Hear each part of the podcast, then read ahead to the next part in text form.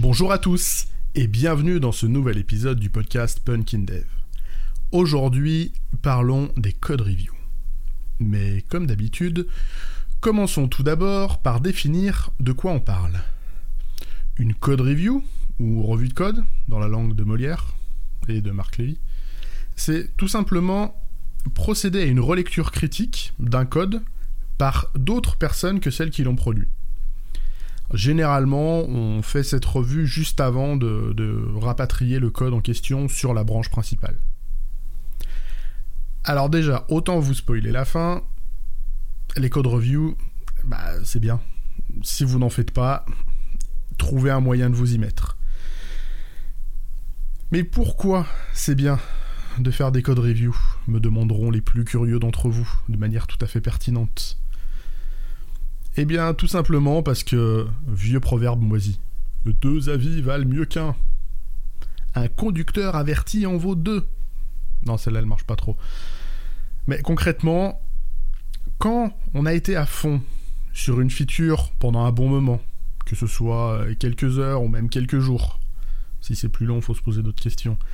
Mais à ce moment-là, ça devrait tomber sous le bon sens de faire appel à un avis externe, potentiellement plus objectif, mais surtout beaucoup plus frais, pour faire une relecture critique constructive de tout ce qu'on a produit.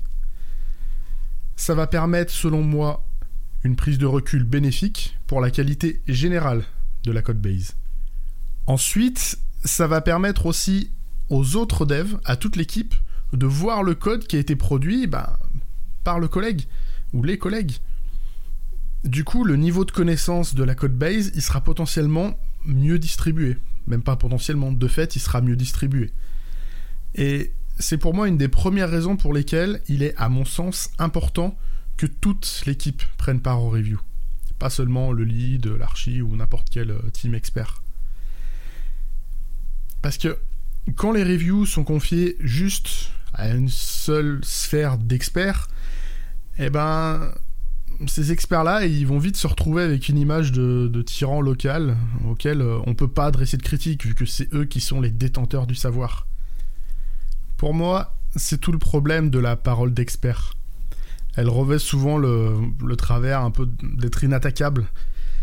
Et si les devs ne peuvent plus critiquer et doivent juste se soumettre parce que expert euh, je donne pas cher de l'ambiance générale sur le projet au bout de quelques mois, semaines. Alors, c'est bien beau tout ça. Mais il faut pas oublier, ni occulter, que faire des revues de code, ça va nécessiter un important travail préalable, tout autant qu'un travail en continu. À savoir celui de fixer le niveau d'exigence des relectures. Pour éviter d'asséner des critiques parfois frustrantes limite blessante pour certains. Il est important, et pour moi en fait c'est même indispensable, de s'accorder en amont sur tout ce qui sera vérifié systématiquement à chaque review. Ça peut être le nommage, la taille des fonctions, l'utilisation ou non de certains patterns ou techniques, la présence de certains types de tests ou d'une forme de couverture, tout ça. Toutes ces notions, tous ces critères, ils doivent être connus, admis et portés par l'intégralité de l'équipe. Sans ça, il va y avoir des devs qui seront mis sur le côté, et ceux-là, ils vont cumuler de la rancœur, voire pire. Et encore une fois, l'ambiance sur le plateau va pas aller en s'améliorant. Problème d'ambiance encore plus délétère avec une équipe distribuée et ou euh, à distance, puisque la rancœur va être potentiellement indétectable et donc très difficile à désamorcer, si ce n'est pas impossible.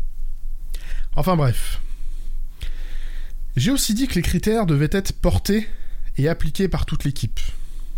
Pour moi, il doit y avoir aucun passe-droit, aucune complaisance paresseuse. En vrai, j'ai déjà eu des situations euh, qui ressemblaient à des ah bon, c'est pas terrible, mais pour cette fois, ça ira. En vrai, ça, c'est un message que je trouve terrible à renvoyer à l'équipe et surtout à soi-même. Plus j'ai été laxiste avec les autres, et plus j'ai de chances de l'être envers mes propres productions. Et alors, c'est encore pire si on laisse un passe-droit à qui que ce soit sous prétexte que non, mais c'est la seule personne à vraiment maîtriser cette partie, on va faire confiance. Non, non. Ne confondons pas confiance et aveuglement complaisant. comme pour le laxisme, si on laisse ce genre de passe-droit à certains, hein, on va vite avoir envie de s'inventer une petite expertise locale pour également pouvoir passer au-dessus des règles appliquées au reste de l'équipe. Et honnêtement, il n'y a que les profils toxiques qui rêvent d'avoir une équipe où ça se passe comme ça. Alors là, je parle beaucoup des travers qu'on peut avoir. Mais si les reviews sont faites en bonne entente et en bonne intelligence, à un moment, il va aussi falloir se remettre en question assez régulièrement sur les critères qui sont passés en revue.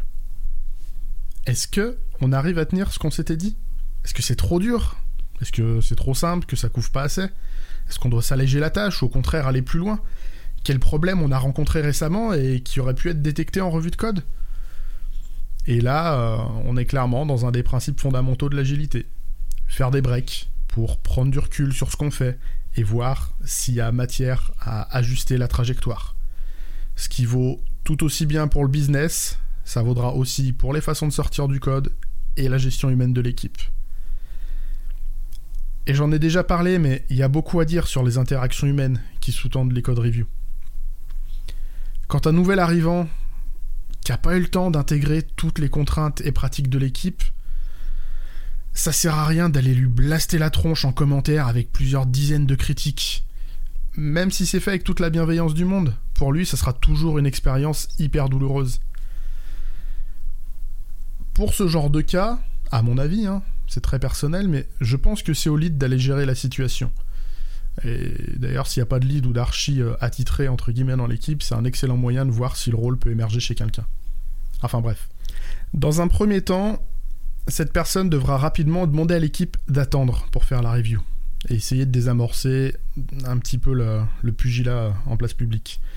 Et dans un deuxième temps, il faudra aller voir la personne directement, en privé potentiellement, la personne qui a produit le code, et lui proposer de passer en revue tous les critères qui sont portés par l'équipe et qui ont été oubliés là. Je pense que ça évitera d'une part l'effet euh, bah, je réouvre ma PR pour voir si elle est validée. Ah, quelle horreur, j'ai 65 commentaires à prendre en compte, je comprends même pas la moitié de ce qu'on me demande. Et puis, je pense que ça permettra de rassurer tout en faisant de la pédagogie. Notez que je suis juste en train de proposer une session de pair programming, et très certainement qu'on aura dû la faire dès le départ, ne pas laisser coder tout seul. Mais bon, tout le monde peut se tromper, et il n'est jamais trop tard pour rectifier le tir. Il n'en demeure pas moins que, pair ou pas pair, une fois la partie pédagogique effectuée et, tout le code un peu revu à deux, même en pair, la review, je pense qu'elle devra tout de même être faite bah, par tout le reste de l'équipe. Déjà parce que N cerveau valent mieux que 2. Et puis, bah, le lead, il avait un bon recul au départ lors de sa première lecture, mais tout ce recul, potentiellement, il l'a perdu en s'immergeant beaucoup plus avec l'autre dev. Alors, s'il y a assez de monde dans l'équipe, hein, évidemment, faut surtout pas hésiter à faire des reviews, même sur le code produit en pair. J'ai personnellement eu l'occasion de l'expérimenter assez récemment. Un gros bug trouvé en phase de test euh, qui portait sur un TU mal rédigé alors que bah, on était trois derrière l'écran au moment de la rédaction. Aucune méthode n'est infaillible et ajouter des couches de validation, moi ça me semble une très bonne approche.